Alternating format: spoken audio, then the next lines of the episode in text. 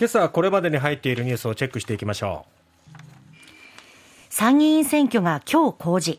物価高憲法改正など9人の党首が討論。核兵器禁止条約の初めての会議日本不在で開幕。橋渡し役の不在に参加国は落胆。東京オリンピックの経費招致の時から倍増し1兆4000億円。ただし線引きが曖昧で3兆円の試算も。円相場下落24年ぶりの136円台に。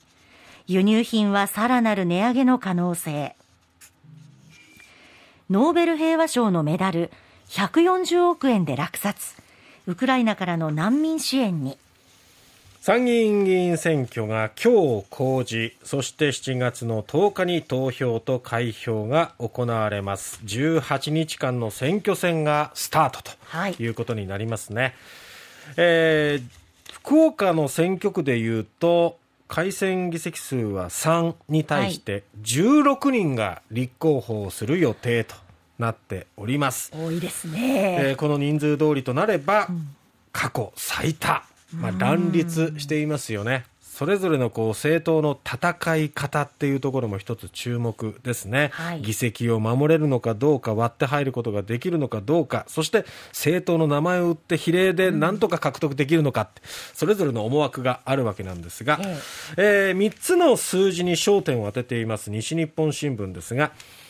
248の定数のうち半数の124議席が改選されます。それに加えて、神奈川選挙区の非改選の欠員を補充する選挙がありまして、合計125議席を争う形になります。自民、公明の与党は、非改選を合わせた過半数の56議席を目標に据えています。まあ、今回の改選議席数が125に対して過半数っていうのは63に当たるわけですから、うんはい、ちょっとハードルを下げてるということになりますね。そしてもう一つは改憲勢力というところで憲法改正ですね。はい3分の2を維持するためには82議席を獲得できるか、ここも焦点ということになります。で一方の野党ですけども立憲民主党は野党による改選過半数を目指すということで野党全体で63議席を確保して与党の獲得議席を62以下に追い込むことを念頭に置くということなんですね。えー、新たな定数248で改憲に必要なラインというのは3分の2の166議席。ですでに、えー、憲法改正に賛成の意向を示しているのが、まあ、自民党、公明党そして日本維新の会、はい、そして国民民主党ということでこの4党にさらに与党系無所属の橋本聖子さんを加えた非改選が84議席すでにあってあと82議席で届くということになります。参院選の結果次第では改憲案の発議に向けた議論がより加速する可能性があるということですね。その中で、核を非人道兵器として史上初めて違法化した核兵器禁止条約の第1回締約国会議が昨日オーストリアの首都ウィーンで始まりました唯一の戦争被爆国日本は参加を見送りました。はい。えー、とはいええー、被爆地になります広島市、長崎市、それぞれの市長が、うん、えー、この会議に参加しておりまして演説を行っております。広島市の松井市長は条約の壮大な目標が達成されることは被爆者の切実な願いだと強調。長崎市の田上市長はウクライナ情勢に言及して核兵器が再び使われるリスクがあると警告しました。そして核を絶対に使わせないという共感を世界中に広げていこうというふうに訴えました。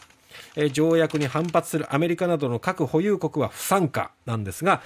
国連などによると70以上の国や地域が出席ということなんですね、でその中でオブザーバーとして参加しているのが NATO 北大西洋条約機構に加盟しているドイツやベルギーなど、はい、いわゆるアメリカの核の傘に守られている NATO 諸国の中でも、うん、ドイツやベルギーはオブザーバーとして参加している。日本は